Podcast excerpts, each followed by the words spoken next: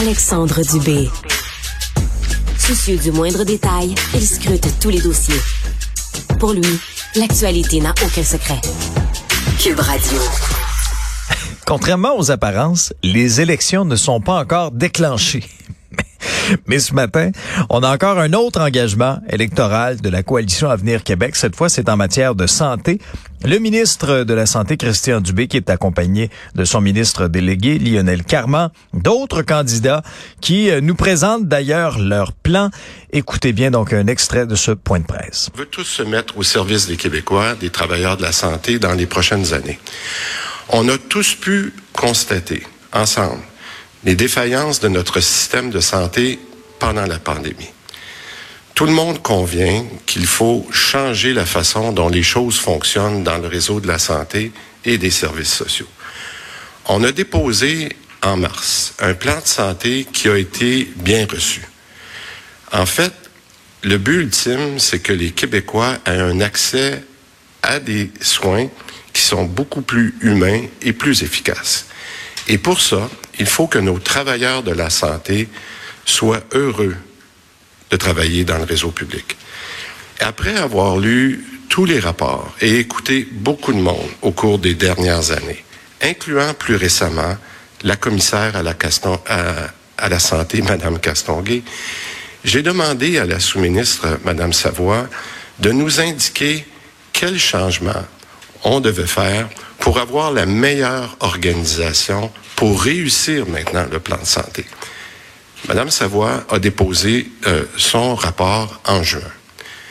J'ai une idée maintenant très claire de ce qu'on doit faire pour rendre le réseau de la santé plus performant et plus humain. Je vous les résume en trois points. Il faut clarifier les rôles de chacun dans la gestion. Il faut que les responsabilités de chacun soient bien établies pour assurer l'imputabilité. Vous m'avez entendu souvent faire référence à ce concept-là. Deuxièmement, il faut décentraliser le réseau et surtout le débureaucratiser. Il faut que les gestionnaires soient plus près du terrain, des patients, mais aussi des travailleurs de la santé. Il faut séparer la planification et les opérations. Ce que ça veut dire, c'est que le ministère de la Santé doit se recentrer sur son rôle de planification, des orientations, le suivi de la performance et le budget. Donc, on va créer une agence, une agence Santé Québec, qui va être chargée des opérations. L'idée, c'est surtout de ne pas nous lancer encore dans une réforme majeure de structure qui va bouleverser tout sur le terrain. C'est surtout une évolution de la gouvernance pour s'assurer que la structure évolue en fonction de notre stratégie de décentralisation. En fait, on veut bâtir sur les acquis. Les ajustements que l'on veut faire à la gouvernance, on le sait qu'ils sont importants. Par contre, les Québécois ne vont pas voir les changements ils sont intéressés à voir les résultats.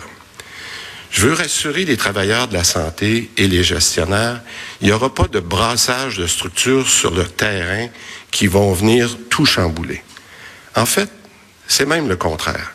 On va faire en sorte qu'il y ait moins de bureaucratie, moins d'intervention du ministère, plus de décisions qui sont prises par des gestionnaires sur le terrain avec les travailleurs de la santé. Les CIS et les CIUS vont demeurer, mais ils seront appuyés par une équipe de gestion opérationnelle. Les conseils d'administration des CIS et des CIUS vont rester en place. Dans le plan de santé qu'on a rendu public le printemps passé, il reste encore beaucoup de changements à faire. La création d'une agence n'est pas une fin en soi. C'est un des outils, parmi tant d'autres, pour réussir le plan de santé. Comme je le disais tantôt, il faut clarifier les rôles de chacun. En ce moment, le ministère de la Santé s'occupe un petit peu de tout. Autant les grandes orientations, la planification, mais souvent, il est impliqué dans les opérations. Comme ministre et sous-ministre, en fait, je vous résumerai ça, on gère directement 34 PDG de CIS et de SUS, des établissements, Et la sous-ministre, en plus, gère 15 sous-ministres adjoints. Pour illustrer ce que je veux dire, regardez l'organigramme que j'ai ici à ma droite. Et même cet organigramme-là, il n'est pas complet parce que, avant les changements qu'on propose, il n'y a vraiment pas de référence au réseau. Ce n'est qu'uniquement le ministère et déjà, depuis plusieurs années, les gens trouvent cet organigramme très complexe. Je résumerai, ça n'a pas de bon sens. Le premier changement qu'on doit faire, c'est de recentrer le ministère sur son rôle premier, puis je le répète, établir des grandes orientations, la planification, être capable de mesurer la performance et c'est évident de définir le budget. Donc, en sortant les opérations du ministère, et ça va nous donner une structure de gouvernance beaucoup plus claire, simple, efficace et alignée avec nos objectifs de décentralisation. Maintenant, vous pouvez voir le changement sur l'autre écran. OK. Alors, c'était le ministre de la Santé, Christian Dubé. Essentiellement, je vous résume, parce que là, on commence à avoir bien des chiffres, bien des tableaux. Ce qu'on veut savoir, c'est concrètement, quand est-ce qu'on n'attendra plus 15 heures à l'urgence lorsqu'on va se rendre? Hein? À partir de quel moment on va voir des changements? Il y a trois axes. Le premier, clarifier les rôles de chacun dans la gestion pour avoir de l'imputabilité, ultimement. Hein? Ça, ça a été un gros problème, là, notamment dans la première vague de COVID. C'était pas faute à personne. C'est vrai, c'était pas faute à personne. Il y, a des, il y a des dizaines de personnes qui perdaient la vie dans les, euh, dans les centres.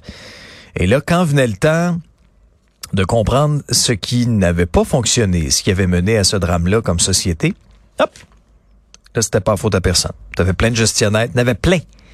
C'était pas faute à personne. Deuxième point, décentraliser le réseau.